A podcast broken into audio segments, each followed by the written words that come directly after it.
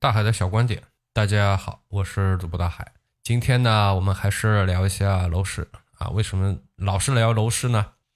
呃，没办法，对吧？因为你看统计出来的数据啊，我们家庭的资产差不多百分之七十，这个在楼市啊。当然了，为什么说是百分之七十？我自己是这么看的啊。你看是平均嘛，对不对？所以，对于头部的这些富豪来讲，他可不可能说你就像马爸爸，他可不可能说他所有的钱都在楼市里？不可能嘛，对吧？甚至他的资产都不可能在一个国家，好吧？那么，对于社会相对底层一点的人民来讲，那么他的主要资产是不是也在楼市里呢？那肯定也是不可能的嘛，对吧？那么他们的资产有可能啊，对于特别特别贫穷的地区的话，那可能就是现金嘛，对吧？就是现金。然后对于相对好一点的来讲的话，那肯定也是达不到百分之七十的，就是他的资产达不到百分之七十。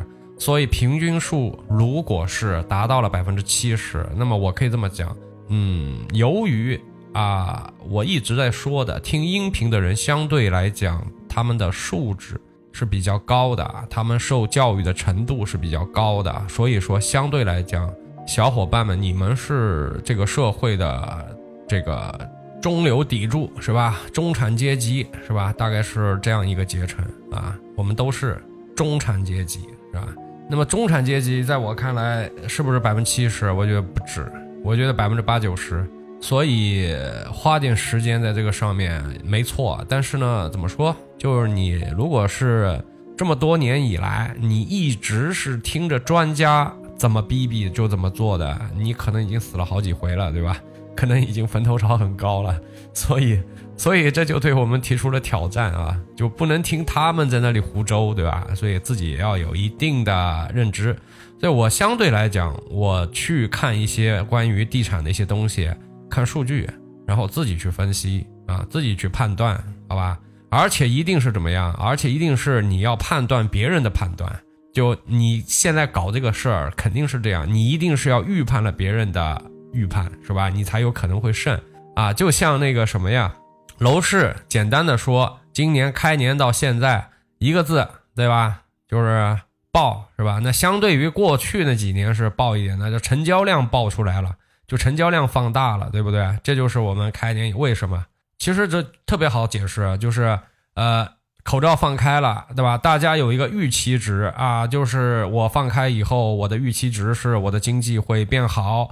然后加上前几年的超发了很多，对吧？超发了很多米，所以呢，可能这个米会贬值啊。所以大家反推过来说，哎，那我要把我手上的米换成资产，对吧？然后都都去搞房子了啊，就有那么一部分人吧，反正他就要去搞房子了啊。这个我们先啊，涨跌我们先按下不表，先不讨论这个事儿。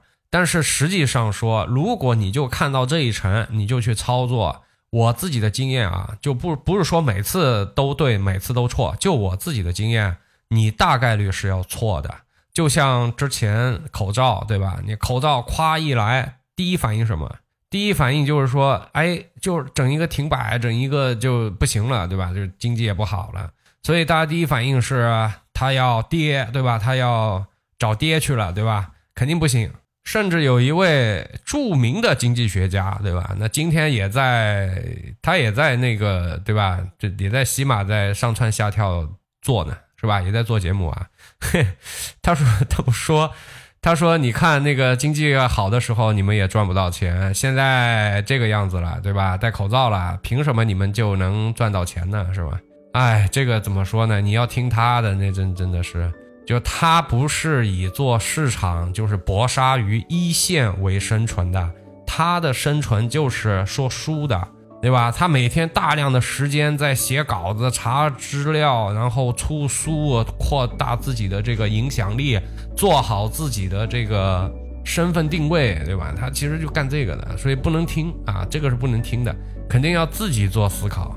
那如果说在过去的这几年里，你。你有自己的一个思考，你逆过来考虑的话，啊，当然这这也就是股市里面的一些东西了啊，我就今天就不在这儿讲了。但其实要讲的话也没问题，是吧？你们肯定都以为我的专业是电商，是吧？其实不是啊，啊，你们肯定以为我就一直是干电商的。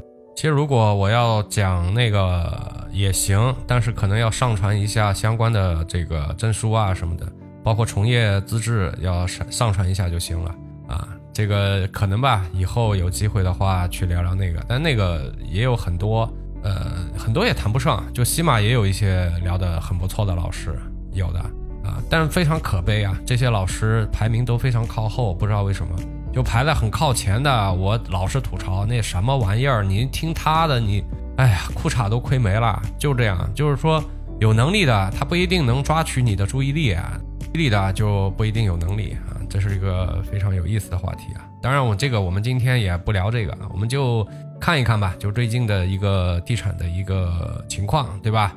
时刻关注的啊，有可能啊，它会出现最后一波疯狂啊，就像当年的日本一样，就像任何一个资本市场的一个产品一样。如果有喜欢做投资的小小伙伴，应该知道啊我在说什么，对吧？最后可能会最后冲一波。所以大概率的有这个可能性，就看你怎么看了。你有些人就哦不行，我一定要吃完最后一口肉，那 OK 你就捂着，对吧？你对自己的信心，呃，对自己的能力超级有信心，你觉得自己没问题，刹得住车，最后一刻啊逃逃得掉啊，那就没问题啊。如果说你没有这个把握的话，实际在未来的一段时间里啊。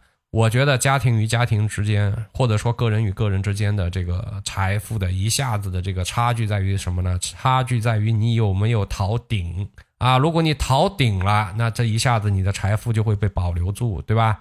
当然，你逃完以后，你从一个资产里出来变成现金的时候，再接下去你怎么做也特别考验人。啊，我已经看到有一部分人在说各种各样的提案了，就是啊，把这里卖了去干什么，把这里卖了去干什么，有很多提提法。但是好玩的就是说，有些东西啊，就是没法说，你知道吗？现在就管的特别严，没法说，是吧？啊。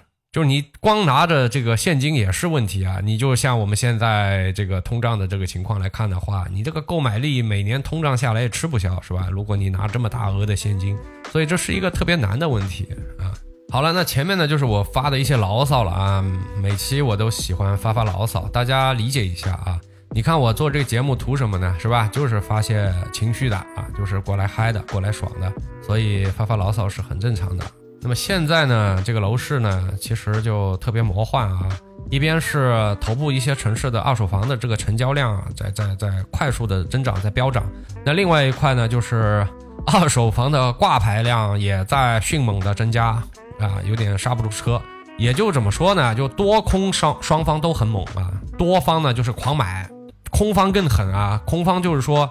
你把我筹码接走了是吧？那我就摁更多的筹码上来现在大概就是这样一个情况。截止到二三年三月份啊，十个重点城市二手房的挂牌量是一百九十五点七六万套啊，环比增长了百分之一点六啊，一点零六说错了，同比上涨了呢百分之八十点九四啊。照这个趋势下去，再过个两个月啊，重点城市的二手房的这个挂牌量啊，就可能较去年同期要翻一番了。大家也不要太被吓着了啊！你但凡看到这种什么交去年同期翻一番的这种新闻啊，这个你先去查一下去年同期是多少量，对吧？你这这就两种可能性，要么就是今年同期太猛，要么就是去年同期太弱，对吧？这两种可能性都是存在的啊。然后你再想一想，去年同期发生了些什么事儿，对吧？啊，去年同期这这会儿发生了什么事儿？啊，这个也很重要啊。有些因为过去三年是正常的三年嘛，是不正常的三年嘛，所以你如果把现在的一个正常环境跟过去一个非正常环境去比的话，结果你说翻了一番，对吧？这个我觉得就不对啊，就不对。就像之前那个什么新闻说，呃，下跌用了三年是吧？然后涨回来用了一周，还是怎么说的？这这也是那种就是标题党啊。也当然了。可以理解是吧？一个好标题就等于成功了一半。那么我们可以看一看这个确切的一个一个的城市啊。你像苏州现在的二手房挂牌量是十五点六万套，南京呢是十六点一万套啊，北京是十一万套啊。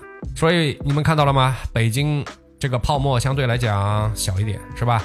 啊，但即便这样，很多北京啊。北京的朋友是吧？北京的朋友已经很急了啊，在那里，哎呀呀呀，这眼睁睁的看着从十万套吧，就是从二月份是吧？从十万套啊，十万一、十万二、十万三，就那么一千、一千、一千的这样涨，涨到了现在，眼睁睁的看着它涨到了十一万套啊！也不用怕嘛，是不是？这有什么好怕的啊？现在你看看苏州，对吧？苏州、南京，那城市体量能比吗？对不对？不能比呀。人口城人口能比吗？完全不能比。但是你看挂牌量，这明显就体现出一个城市的活力，是吧？以及它的潜力，是吧？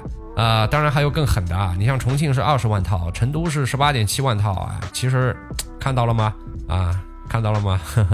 天津是十五点七万套啊。呃，但我很关注的是杭州，我很关注杭州。其实我已经啊，在杭州已经有多久了？有六七年了吧？大概有有六七年了啊。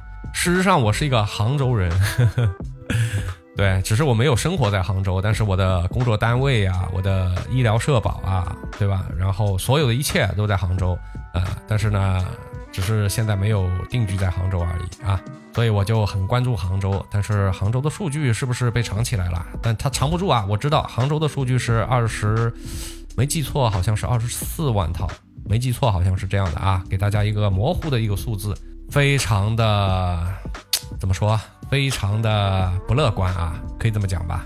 刚才报了几个重点的二线城市，杭州的挂牌量应该是最大的，因为杭州最近这几年它的这个上涨的幅度也是最大的，对吧？啊，所以说获利盘丰厚啊，什么样的人去挂呢？对不对？你获利丰厚的人才去挂嘛，跟那个股票是一个道理啊，特别像。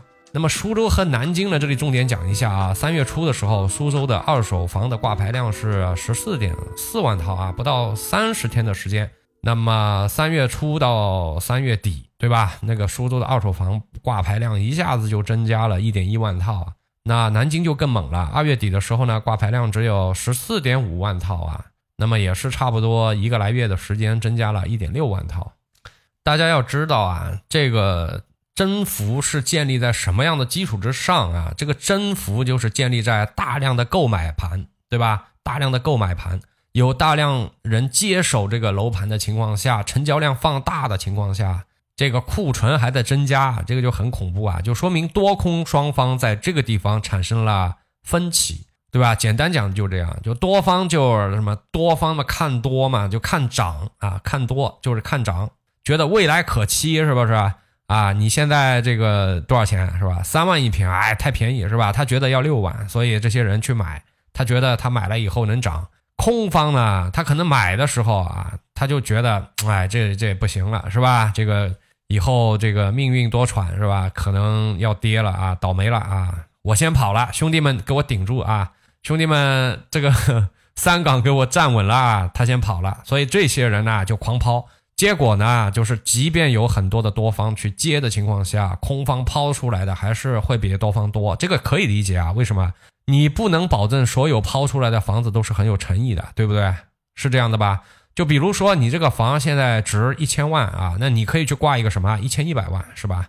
这这没事儿，你挂一下也不耽误什么的，对不对？又不是说你这房马上要去卖掉，强制的，对吧？这不是法拍是吧？一旦进入程序不可逆了啊，一定要走程序了是吧？不是啊，就是说你现在可以去挂，对吧？你心理价位一千万没事儿，你挂一千一百万嘛，是吧？啊，所以说二手挂牌量会多是没错的啊，但是也不要太敏感，不要太敏感，说风就是雨的这种 这种新闻稿啊，现在有点这种倾向，就是很容易影响你的情绪，带你的节奏。啊，这比较容易吸粉嘛，也可以理解啊。但是大家看的时候，一个你就像同比翻一翻这种啊，你不要太紧张，你一定要去查一下去年同期的成交量。第二个就是每一个数字的背后，你可以想一想啊，设身处地的换位思考一下，就是它当时真实的情况是怎么样的。这个是大家需要养成的一个比较好的习惯。那么前面呢，我给大家聊了一些已经宣布了这个挂牌量的城市啊，你像成都、杭州、天津、北京。还有未显示数据的，像武汉、深圳、上海，对吧？这种二手房市场也进行了恐慌性的这个挂牌阶段啊。毫不掩饰的说，这些头部城市的卖房人正在着急了啊，有点着急了。像这一波所有城市里面表现的比较出彩的是哪个城市？大家知道吧？表现的比较出彩的是上海。为什么呢？因为我是一直关注着上海的这个情况的，是吧？上海在过去的三年里，这个房价怎么样？其实没怎么样，是吧？但是在过去的几年里面，你不能说三年啊，在过去的六六七年里面，应该这么讲，很多的三线城市、四线城市是五线城市，对吧？很多地方都翻番了。上海翻番了吗？没有，完全没有，是吧？所以你可以认为它是一只优质的、质地优良的、这个潜力非常巨大的一个蓝筹股啊。就这几年，这个股没怎么涨，对吧？眼睁睁的看着它旁边那些兄弟啊，这种这种小兄弟应该说小兄弟啊，这种垃圾货是吧？翻着跟头涨啊，它没怎么动。那所以说现在整的总的来讲的话，市场就像水一样嘛，对吧？水往低处走嘛，往洼地走嘛。所以相对来讲，它这个地方，你看，无论是从成交量来看，还是从成交价来看，它都是表现的算比较突出的了啊。从侧面反映啊，就这个地方的泡沫相对于四五六啊三四五六线城市，它的泡沫要小。可能很多人会觉得怎么会这样，对吧？它这么贵啊，怎么可能泡沫小？对，没错，它就是起码我觉得它的泡沫相对于四五六线城市，它泡沫要小一点，对不对？你现在宁可去上海买五万、六万、七万、八万的房，当然现在五六万的应该也不太多了，对吧？你宁可去。买那边的房也不要四五线城市那种一万多的房不合算，你情愿把这边三套四套卖掉换到上海，当然你买不了，很多人买不了，这所以说你得提前的提前的做准备啊，比如说你提前的你就哎这也不能提前对吧？有些这个也太折腾了，太折腾，这我这个说法不对啊。那么同时还有一个什么信息呢？就是呃截止到三月份啊，二手房的成交价从二二年的四月份开始到现在十一连跌了啊！如果四月份再跌，就是呃完完整整的跌了一年，是吧？一个月不差啊，完完整整跌了一年，但跌幅不大，都是零点几，对吧？啊，你像三月份跌幅零点零五，是吧？搞笑吧？涨的时候都是百分之一百、百分之五十涨，是吧？跌的时候就是零点零几啊，就很搞啊。但是呢，不管怎么样，它还是跌了啊。所以说涨，有些地方说涨啊。这个 怎么说呢？也不能说没可能，是吧？但是现在基本面怎么说？但是你也不能等到啊，我们的这个呃，官方已经宣布了啊，现在经济开始各方面好转了啊，然后各种数据也好看了啊，这个时候你再去的话又太晚了。你肯定要做提前量啊，肯定要做提前量，做投资肯定是要做提前量的，就是你一定是你预判了大多数人的预判。然后赶在他们之前，这里有一定的风险，对吧？如果你预判错了，你就死了，对吧？啊，新手死于追涨，那个老手死于抄底，是吧？抄底，你抄错了底了，啊，你以为两块是底，结果人家被干到五毛，是吧？就干到五毛了，是吧？最后变成仙股，是吧？啊，然后高手是死于杠杆，是吧？这个大家要切记啊。你先给自己对号入个座啊，然后比如说你新手，你切记不要被人一忽悠就去追高去站岗。这个你是高手，你就尽量的就是降低一下自己的欲望，是吧？啊，贪婪的欲望降低一下，不要动不动就夸他一下大杠杆加上去，这就没意思啊。特别像最近这段时间啊，像这样的一个大环境，你去干这个事儿啊，背着时代一定要去证明一下自己，干嘛呢？是吧？没意思啊。那为什么会出现这个像最近这样的一个反常的情况呢？第一呢，肯定就是买房人的数量比不过卖房人的数量多啊，二手房的去化速度呢比不上挂牌的速度来得快，是吧？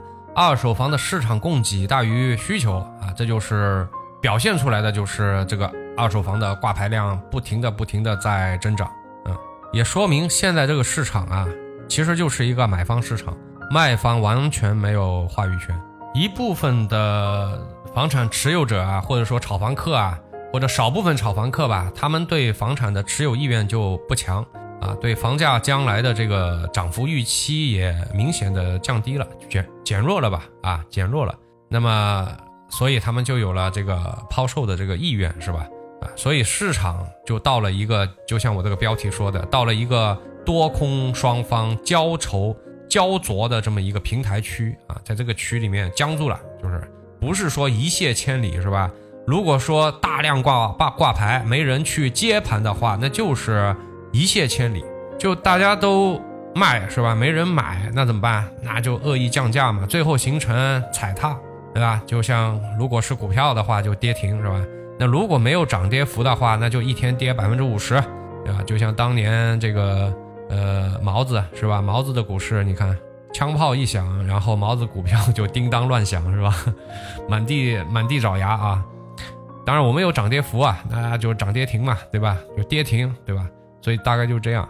第二呢，就是在这样大的一个成交量的情况下，其实有一个非常有意思的现象，就是我们的居民贷款的总量是没有明显增加的啊，这个就很离谱，是吧？如果真的有很多的人卖了房买了房的啊，不可能吧？不贷款，对吧？那肯定是要贷款的啊。那么这钱呢？那怎么就没增加呢？啊，这大概是一个什么样的情况？大家有没有想过？其实就很有意思啊。就有可能是这么一种情况，就是为什么会出现这样的情况？就是真正的刚需的买的人就非常少，大部分买的都是置换型的啊，改善型的，或者是某些别的因素买的。你就好比说，有蛮大一部分人，因为一九年那个时候是一个成交天量的一个时期，对吧？一九二零一九吧，特别是一九啊，是成交量特别大的，应该是我们的贷款。最最高峰的时候啊，我没记错，好像是这样子的，对吧？但那时候利率高啊，五点几啊，六点几啊都有，是吧？那么这个时候，现在呢，哐哐的降，降到了这么低啊，那所以现在便宜的，你三点几就贷得出来，那时候五点几，这不得了啊，一个点差好多钱呢，那怎么办呢？这里有几种方法，第一种就是说，你直接把你的房给抵了，然后贷一笔钱出来，对吧？这个贷出来是多少？大概。我们这儿大概三点四啊，我估计三点三、三点四，我估计这个全国是有一定的差异的，不同地区不同差异。你就像我一合伙人，他就把房抵了，抵了以后贷了多少钱出来呢？简直简直了，我跟你讲，折舌啊，贷了一千五百万出来，一千五百万呢，对吧？也说明了就是现在这钱大家都不愿意去贷，不高兴贷，导致银行放贷的时候他也有压力，对。因为那个钱对银行来说是负债啊，对我们来讲，这个 这个是储储蓄啊，对他来讲就是负债，所以他肯定要希望把这个钱尽快的贷出去。那怎么办？怎么办？就没人贷怎么办？特别像我们这种地方，不是一线城市，对吧？怎么办？啊，就这么搞呗，对吧？然后一看你这人靠谱啊，这人是啊，那谁谁同学啊。这他干嘛干嘛的啊？啊，这这业务做的可大了，对不对？家里都是住别墅的啊，怎么怎么样？好得，直接就哐当一下一千五百万就贷给他了，就这样，很离谱的。那现在呢？但是有一个问题啊，因为那个是短期的，不稳定的。你房贷的话是很长期的，很稳定的，你找不到任何一个贷款能这么的长期和稳定，对吧？那么有一些人他胆子小啊，他觉得他自己的稳定性没那么高啊，对吧？当然了，他可以用经营贷去换自己的那个高的那个房贷，对吧？但是他担心这里面出了一些政策变动的问题，怎么办呢？对吧？那不就嗝了吗？那怎么办？所以退而求其次啊，我呢算个账，对吧？找个懂的朋友帮我算一算，怎么怎么弄，对吧？或者说我这已经满二满五了，有些地区甚至都已经取消了满二满五了，为了拉动这个这个成交量，是吧？哎，这就很好嘛，那我就把我这房给卖了，然后再换一个嘛。那哎，我一进一出啊，虽然说没怎么样啊，哎，但是第一个我也许我那是第四代住宅，对吧？那我就把它啊说错了，也许我那个是第二代住宅，那我就把它换到第四代第四代住宅，我稍微添一点钱，但是同时我这个贷款利率是不是下来了？那很多人我觉得应该是这样的想法，所以说有很多的这个成交量的情况下。居民贷款总额是没有明显增长的啊，这是不科学的，这是绝对是不科学。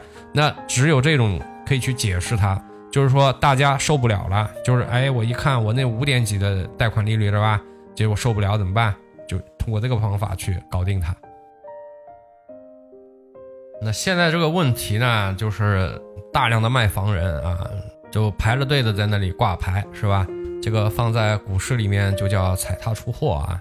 也，但也还好吧，也没那么严重吧，对吧？但是最起码的就是有大量的空方啊，就是卖方已经达成了一致的预期了啊。这里我们可以分析一下这个预期主要是哪些个预期吧。那我们说这个房子啊，大家不想持有了，想卖的，基本上呃，就影响它的这个几个因素啊，这个变量啊，已经发生了一个质的改变，对吧？那么我们知道这个房子的这个几个变量呢，就是影响我们国内的房价的几个变量啊，一个是人口啊，一个是居民的杠杆率啊，还有一个是住房的供需关系。我们先说人口啊，人口的话呢，呃，这个大家应该被很多的自媒体都已经。啊，传播过了，宣传过了啊，灌输过了，对吧？我们人口红利已经结束了啊，这个体现在两个方面啊。第一个是二零二二年我们的出生人口呢，直接干破了千万，九百五十万左右啊。最可怕的是啊，我们参照其他国家的历史经验啊，什么 欧美啊，啊，对吧？啊，然后日本、韩国啊，参考他们的经验，一旦人口出现负增长，你再要去扭转这个局势。基本上概率为零，就基本不成功，基本没有人可以做得到。所以说，估摸着啊，在未来很长一段时间里啊，不管你是要放开几胎，对吧？三胎、四胎、五胎、六胎，没用。那我们这个出生人口下滑呢，基本就是一个不可逆转的趋势了啊。俗话说得好啊，人口就是一切，对吧？人口是房市、车市、消费市的基础。如果人口出现下滑，那么这所有的一切都会下滑。呃，相对来讲呢，我们的楼市啊是有政策托底的，这个对吧？大家都知道啊，我们的楼市不是一个市场经济的一个产物，对吧？它是计划经济的一个产物啊。但是有没有市场经济产物呢？有的，你像车市就是，对吧？啊，汽车最近是怎么样一个盛况，是吧？大家也都看到了啊，就是说，在一个正常的这个市场经济环境下啊，如果出现了一些。很重要的变量条件出问题的情况下，那么你看就降价内卷会搞成这个样子。其次呢，就是我们也知道啊，我们这边的楼市啊，这个这么多年的一个持续的上涨啊，在于说我们持续的这个城市化进程，对吧？啊，我们要把城乡结合的，我们要把农村的啊青壮年啊集中到这个城里面去，对吧？啊，让大家生活到城里面去啊，形成。聚集效应啊，产生更大的这个经济效应，对吧？在过去的二十年啊，差不多都在干这个事儿，但是干到现在为止，嗯，好像有点干不动了啊。但最后我们有没有可能把我们的城市化率干得像欧美一样，干得像日本一样？其实不可能的啊。这里面有个原因，就是说我们有呃大量的老人啊，有大量的老人啊，这些生活在农村的老人。呃你怎么催他，你怎么跪地求他，他都不可能去城里，或者说你你把他弄到城里去，那就遭了大罪了，对他来讲，对吧？生活各种不习惯、不方便啊。所以说，像这种老人呢，他基本上还是愿意待在原来的村里面。又有一个问题是，我们的老龄化人口比例是比较高的，所以说我们的城市化率是不可能达到像。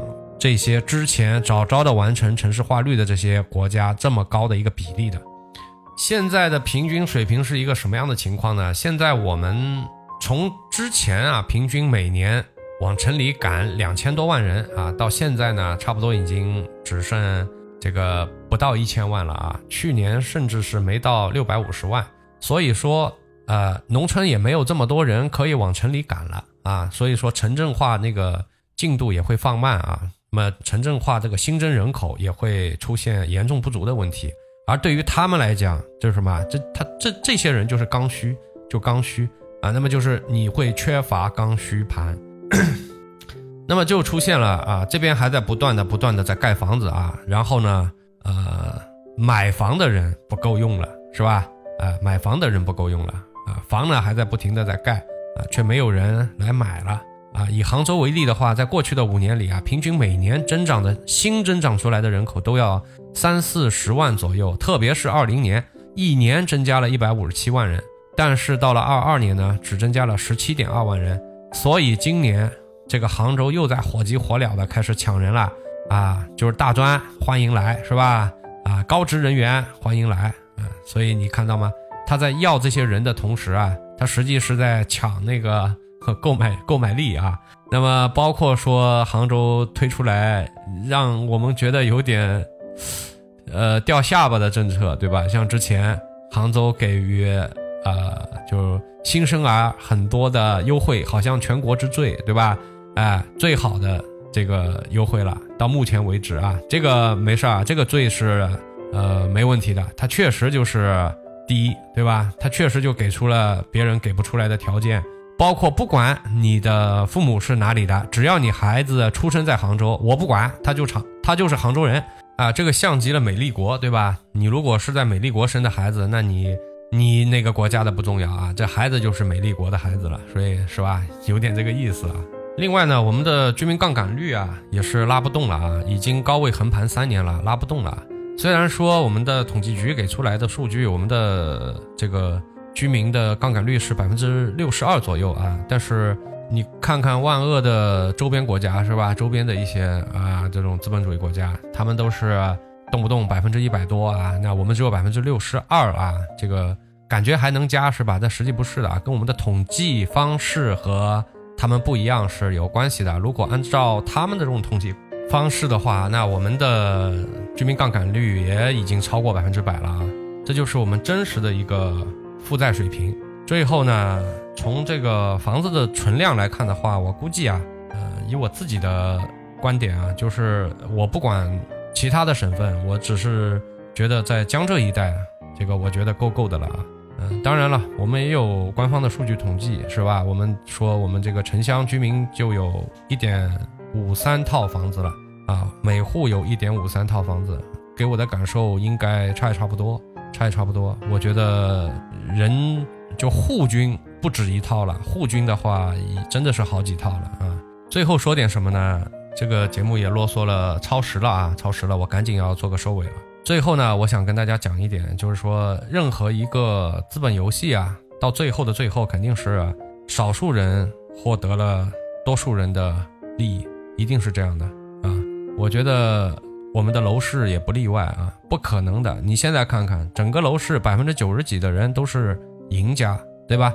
没有输家，这个是不合理的，这个是。不符合逻辑的，所以到最后凭运气赚来的钱还是要凭实力还回去的。那么，什么样的人他可能就是会获得一个巨大的利益，获得一个可能放在未来来看的话，你不敢想象的一笔红利呢？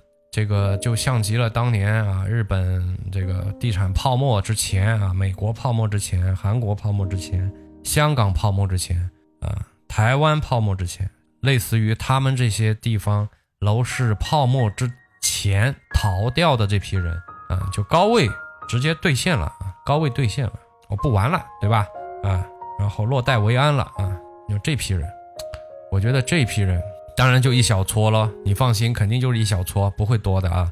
那么这这批人呢，哎，他可能就是最后是最后的赢家啊。所以说，为什么我有的时候要劝大家一定要一定要把四五线。五六线的这种房子换掉，换到更高维的一个城市里去呢？因为你一旦发生不怎么好，就行情不怎么好的情况下，你一旦这种事情发生了以后啊，四五五六线城市的这个房啊，它就卖不掉了，真的就变成不动产了，就一动不动的趴在那儿啊！你就像跟那个什么一样，其实跟股票是一个道理啊，你就像股票。你一定不能拿个垃圾股的。如果出现了系统性风险的时候，你拿个垃圾股，那就妥妥的在那里吃一个、两个、三个、四个、五个、六个跌，你就在那里吃吧，不停的喊跌跌跌，对吧？啊，就这样。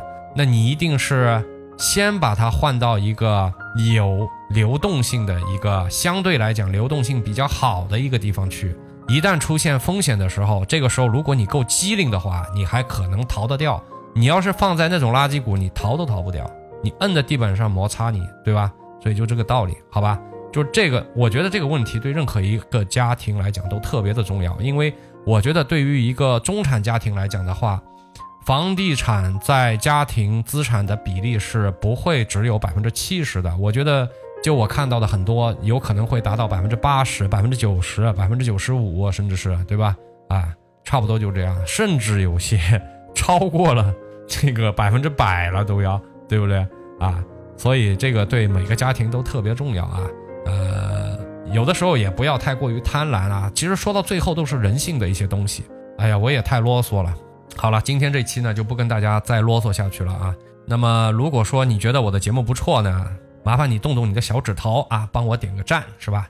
啊，节目前面可以帮我点个赞啊，也可以嗯给我这个专辑评个分。如果想跟我个人联系呢，也行啊，我个人的微是 c d h n 八幺八。那么好了，这期节目我们就先聊到这里，我是大海，我们下期再见，拜拜。